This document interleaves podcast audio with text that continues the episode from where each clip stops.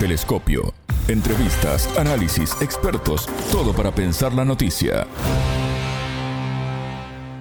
Las elecciones presidenciales en Ecuador y Guatemala este fin de semana centran la atención del continente ante el aumento de la violencia, las denuncias de corrupción y el descontento social que viven ambas naciones. Bienvenidos. Esto es Telescopio, un programa de Sputnik. Es un gusto recibirlos. Somos Alejandra Patrón y Martín González desde los estudios de Montevideo. Y junto al sociólogo Decio Machado, consultor político español radicado en Ecuador, analizaremos este tema. En Telescopio te acercamos a los hechos más allá de las noticias. América Latina transita el último tramo del ciclo electoral 2023 con las elecciones en Ecuador y Guatemala este domingo 20 de agosto y en Argentina el próximo 22 de octubre. El descontento social con la clase política y la crisis de representatividad se extienden por el continente con la posibilidad de que exista un cambio desde las urnas. En Ecuador, las últimas encuestas coinciden en poner en primer lugar en intención de voto a la candidata correísta Luisa González, con entre 24 y 40% de apoyo, seguida por el economista Otto Sonnenholzer, ex vicepresidente de Lenín Moreno, y el empresario Jan Topic, ex soldado en la Legión extranjera francesa. Las cifras no contemplan las repercusiones del asesinato a tiros del presidenciable Fernando Villavicencio el 9 de agosto y de Pedro Briones, dirigente del partido del expresidente Rafael Correa, pocos días después, en un país signado por la violencia. Las elecciones en Ecuador son anticipadas tras la decisión del presidente Guillermo Lazo, el pasado 17 de mayo, de disolver el poder legislativo y convocar a nuevos comicios mediante el mecanismo constitucional denominado muerte cruzada. El entrevistado. Para profundizar en este tema, ya tenemos en línea a Decio Machado, él es sociólogo y consultor político español radicado en Ecuador. Decio, bienvenido a Telescopio, ¿cómo estás? Es un gusto recibirte. Hola, buenas. Eh, un saludo a todo el equipo, a ti, Alejandra, y a la audiencia. Muchísimas gracias. Decio Ecuador va a ir a las urnas este domingo 20 de agosto para elegir al próximo binomio presidencial y a los integrantes de la Asamblea Nacional en un clima de extrema violencia con asesinatos, amenazas e incertidumbre. ¿Cómo está viviendo Ecuador estos días previos a los comicios? Bueno, yo creo que el país vive una situación, digamos, eh, de alarma social inaudita, eh, consecuencia de la violencia que se vive en, el Ecuador, eh, una violencia que se ha incrementado durante la campaña electoral y que ha tenido mm, varias víctimas, digamos, durante todo este proceso de disputa electoral. Víctimas que van desde alcaldes, atentados contra autoridades locales, contra líderes políticos, contra líderes barriales, contra candidatos al legislativo incluso contra uno de los candidatos presidenciales, que era Fernando Villavicencio. Por lo tanto, te puedes imaginar, el Ecuador vive en un momento de tensión y, digamos, de miedo, ¿no? Porque la violencia en el país es extrema, la verdad. ¿Y cómo ha repercutido todo esto en la campaña electoral? Eh, ¿Hay candidatos que se han favorecido en este clima de violencia? Hay sí, la verdad es que, mm, digamos, de, ha habido una campaña previa eh, al 23 de julio, debo decir esto, que fue el momento del asesinato del alcalde de Manta, de Agustín Intriago. Eh, estamos hablando de una de las capitales más importantes del país, que es un puerto, eh, digamos, de máxima importancia en el Ecuador, máxima importancia estratégica. Y creo que hay dos campañas, es decir, hay una campaña que se desarrolló hasta ese atentado, hasta ese asesinato, y lo que ha pasado después, es decir, que se vio agudizado ya el 9 de agosto y que se vio, digamos, eh, ha habido dos momentos en esta campaña electoral, es decir, una antes de, previo al 23 de julio, que fue el momento del asesinato de Agustín Intriago, este es el alcalde de Manta, ¿sí? Y em, digamos y que luego se ha visto agudizado a partir del 9 de agosto, que fue el momento del asesinato del candidato presidencial Fernando Villavicencio. Ha habido dos momentos, eh, uno previo a esto, donde había unas intenciones de voto, había una realidad, eh, digamos, diferente en la campaña electoral y otra que se da a partir de estos asesinatos y donde efectivamente las candidaturas mayoritarias em, sí han tenido, digamos, un cambio, digamos, digamos, en su intención de voto y han crecido otras candidaturas más vinculadas al populismo penal y a las lógicas de mano dura contra la violencia que se están dando en este momento en América Latina en general y en Ecuador en concreto también. ¿Y quiénes aparecen como favoritos para estos comicios? Bueno, pues ahora mismo la candidata, digamos, con mayor intención de voto, según se indican las encuestas, sigue siendo la candidata correísta, la candidata Luisa González, que es la candidata, digamos, de la sensibilidad política de la Revolución Ciudadana, em, eh, pero de alguna forma han crecido mucho otras candidaturas, digamos, que antaño, que antes, antes de estos asesinatos, no tenían, em, digamos, posibilidades de ganar las elecciones y que ahora sí. Entre ellas, creo que la que más destaca es la de de Jan Topic, que es el candidato del Partido Social Cristiano y que de alguna forma lo que plantea es una lógica de mano dura contra la delincuencia y una lógica de combate violento contra los grupos em, de las bandas delincuenciales. Nombrabas a, Luisa González del partido del expresidente Rafael Correa, que es la candidata que aparece como favorita, Jan Topic. Pero ¿cómo ves eh, la candidatura de Jaco Pérez, único candidato indígena entre los ocho binomios presidenciales? Recordemos, de que esta es su segunda campaña electoral tras haber sorprendido con su llegada al tercer puesto en las elecciones de 2021.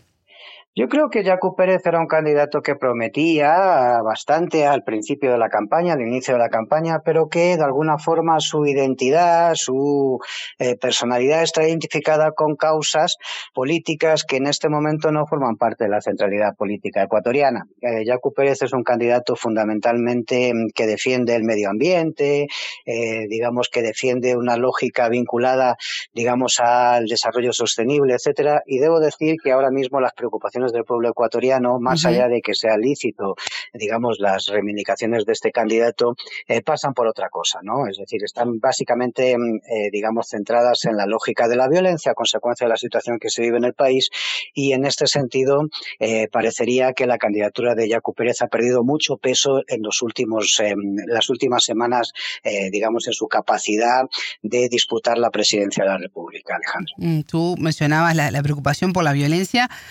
Una, una, violencia que venimos hablando desde hace tiempo. Recuerdo todos los incidentes en, en, las cárceles con matanzas, con hechos de violencia extremo también en la cárcel de mujeres. Eh, ¿Cómo pasó esa violencia de las cárceles a las calles del país? Bueno, yo creo que ha habido una desatención por parte del gobierno de Lenín Moreno, digamos, por todo lo que tiene que ver con el ámbito de la seguridad. Hubo recortes presupuestarios en materia de seguridad en el país. Hubo incluso la eliminación del Ministerio de Justicia, lo que significaba, digamos, gran parte de la estructura donde estaba, em, digamos, el control de cárceles.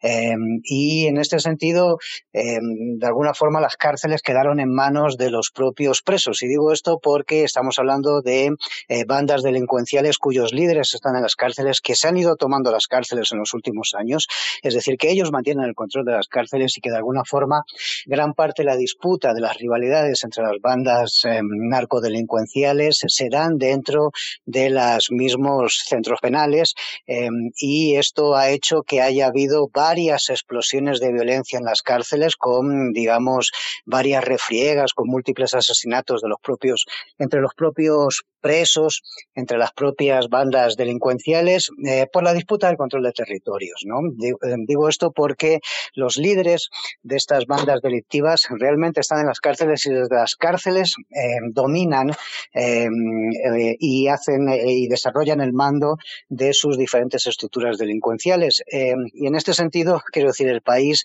ha ido abocándose cada vez más a una espiral de violencia que hoy nos lleva a decir que en el Ecuador, en lo que llevamos de año, hay ya más de 4.300 muertes violentas, en consecuencia de la disputa entre bandas criminales y donde los daños colaterales evidentemente los sufre la sociedad ecuatoriana. Mencionabas al principio de la entrevista el asesinato a tiros del candidato presidencial Fernando Villavicencio el 9 de agosto pasado. Hablamos de un candidato presidencial, Lesio, ningún ciudadano es más importante que otro, pero se supone que existe en mayor seguridad por un político que para un maestro, un enfermero, un ferretero, por ejemplo. Se sumó en los últimos días el homicidio de Pedro Briones, que es dirigente la, era dirigente de Revolución Ciudadana, el movimiento del expresidente Rafael Correa. Hay cerca de, 10 políticos que fueron asesinados en el país, ¿no? Entre alcaldes, concejales, funcionarios estatales, en, en pocos meses. ¿Por qué este desamparo y falta de avances a nivel de la justicia en Ecuador? Bueno, yo creo que el plan de seguridad del presidente Lasso ha fracasado eh, por todos los lados, es decir, que mm, no ha tenido ningún logro eh, consistente, digamos, en materia de seguridad. Es más, es decir, cada vez es mayor el indicador de inseguridad. Eso crece permanentemente en el país y en esta situación, eh, digamos, la política de seguridad del gobierno es un fracaso, es decir, escrito con letras mayúsculas cada una de sus de sus letras. En segundo lugar, me parece que hay un elemento que es fundamental entender aquí y es que hay, eh, digamos, una penetración del narcotráfico dentro de la estructura estatal, dentro del sistema judicial y dentro también de las fuerzas de orden público. En este sentido, eh, digamos, el Ecuador estaría al borde de ser un Estado fallido, utilizando los términos, es decir, con los que se ha definido este concepto, y mm, a su vez, eh, digamos, el propio asesinato de Fernando Villavicencio es un asesinato que deja mucho que desear eh, deja mucho que desear con respecto, o sea, deja muchas interrogantes con respecto a cómo se desarrolló esta situación, dado que, digamos, hubo em, falencias en los protocolos de seguridad, eh, una cadena de falencias en los, en los protocolos de seguridad del propio candidato. Y debo decir esto porque Fernando Villavicencio era el candidato presidencial con mayor seguridad, em, digamos, en el país. Y a pesar de eso fue asesinado y fue asesinado, como vuelvo a repetirle, es decir, por fallas en el sistema de seguridad, no se perimetró el vehículo, era justo el día que no tenía un vehículo blindado, ese día es el que se hace el atentado con él, lo cual eh, se presupone que había inteligencia por parte de quienes hicieron ese atentado como para saber que esa situación era así. En fin, hay una serie de interrogantes que este gobierno todavía no ha sido capaz de aclarar a la sociedad ecuatoriana con respecto a cómo falleció Villavicencio, pero de alguna forma la sospecha generalizada en la sociedad ecuatoriana es que ha habido una trama, digamos, en torno al asesinato de este candidato presidencial. El presidente Guillermo Lazo pidió ayuda al FBI para investigar el homicidio de Villavicencio. Eh, ¿Cómo ves este pedido? ¿Es tan necesario el FBI en Ecuador? Bueno, muestra evidentemente que hay una dejación de soberanía por parte del gobierno del presidente Lasso con respecto a, a, los Estados Unidos, es decir, que de alguna forma no solamente está hipotecado en la investigación del asesinato de Vicencio al FBI, sino incluso muchos elementos de la política de lucha contra el narcotráfico, de la seguridad nacional, incluso de fronteras, eh, digamos, cada vez están más en manos de los Estados Unidos en lugar de estar en manos del país, lo cual evidentemente, pues bueno, no deja de ser una demostración más de que el gobierno de Guillermo Lasso es un gobierno bastante títere con respecto al imperio del norte. De hecho, las encuestas también están marcando altos porcentajes de indecisión entre la población. ¿Cuánto puede incidir esto en los resultados de, las elecciones del domingo? Yo creo honestamente que ahora mismo es muy difícil indicar quiénes van a pasar a segunda vuelta. Si hay una certeza en el Ecuador en este momento es que si antes de estos atentados parecería que estaban disputando la posibilidad de ganar en primera vuelta al correísmo, después de estos atentados y de una gran, digamos, concurrencia de fake news en las redes sociales, de acusaciones de otros candidatos y de, mm, digamos, influencers de los medios de comunicación intentando responsabilizar responsabilizar intelectualmente del asesinato de Fernando Villavicencio al correísmo de alguna forma, algo que se hace sin sostén documental, sin base argumental, sin nada que lo pruebe. Esto ha generado una merma importante en la intención del voto del correísmo, ha bajado bastante, eso hay que decirlo así, pero eh, aún así, o sea, y esto hace que ya de alguna forma sea muy previsible que vamos a ir a una segunda vuelta, la cual se desarrollará el 5 de, de, de noviembre, pero lo que está en disputa ahora mismo es ver quiénes son los que van a estar en esa segunda vuelta. Es de presuponer de que estará la candidata correísta, Luisa González, pero digamos hay una disputa fuerte entre dos, tres, cuatro candidatos mm, intentando ser, eh, digamos, el rival o el adversario en esa segunda vuelta al correísmo. Eso ahora mismo está muy difícil de definir porque es una permanente, digamos, esta campaña se ha convertido en una campaña donde hay acusaciones de unos sobre otros, contratos ilícitos, corrupción, unos se acusan a otros, eh, digamos, incluso de temas que tienen que ver con su vida privada, con violencia doméstica, con un montón de cosas de esas características y realmente es una campaña, yo me atrevería a decir que es la campaña más turbia del Ecuador en los últimos 25 años aproximadamente. Eso, quienes salgan electos serán los sucesores de Guillermo Lazo y deberán completar el periodo 2021-2025. ¿Qué debería pasar en Ecuador en el próximo año y medio para salir de esta crisis actual? Bueno, yo creo que, digamos, en 16 meses aproximadamente que va a ser este gobierno, que va a tener este gobierno que salga de las urnas este año, eh, es un plazo muy corto, eh, digamos, para solucionar los problemas estructurales de crisis estructural que vive el Ecuador en este momento. Me parece que el gobierno que llegue es un gobierno que lo tiene muy difícil. La gente lo que demanda es que bajen los niveles de inseguridad en el país, es decir, que haya políticas, eh, digamos, activas, importantes, con capacidad de resolver problemas de seguridad. Esa es la demanda principal en este momento. Eh, estamos hablando de un país que tiene eh, aproximadamente unos 26, 27 muertos diarios, es decir, eh, por, homicidios. ¿no? y en este sentido, el Ecuador se ha convertido en el segundo país más violento de América Latina, algo que era insólito, impensable hace cinco o seis años atrás. En este sentido, me parece que esa es la principal demanda social, acompañada de otras demandas que tienen que ver con la generación de empleo. El país tiene una economía semi estancada, es decir, sin posibilidades de inserción laboral para los jóvenes eh, y donde se precariza cada vez más eh, la situación de los de los tres de cada diez trabajadores que, que, tienen empleo formal en el país. Por lo tanto, eh, digamos, esas son las principales demandas sociales y me parece que son muy difíciles de resolver en un año y medio. En todo caso, eh, me parece que hay una decepción generalizada de la sociedad ecuatoriana con su clase política, sin excepción. ¿eh? O sea, más allá de las tiendas políticas, hay una desafección enorme de la sociedad ecuatoriana con respecto respecto a la política en general y digamos hay una o sea eh, la gente va a ir a votar sin ilusión sin esperanza y posiblemente eh, se vaya a votar fundamentalmente porque el voto es obligatorio y no porque se crea que realmente los diferentes candidatos y candidatas políticas en esta contienda tengan capacidad de solucionar los, problemas del país. Veremos qué pasa en el 2025 es un es un gobierno de transición pero realmente este gobierno que salga de las urnas este año eh, va a ser un gobierno que lo va a tener muy difícil, sea quien sea la tendencia política que gane, es decir, para poder establecer las soluciones que demanda la sociedad ecuatoriana. Decio, en los minutos finales de Telescopio quiero consultarte por las elecciones de este domingo, pero en Guatemala. Este 20 de agosto es muy importante en América Latina con la convocatoria a las urnas en dos países, Ecuador, que hemos estado hablando contigo, y Guatemala, que también vive una profunda crisis y que tiene a través de estos comicios la posibilidad del cambio. ¿Cómo ves esta elección?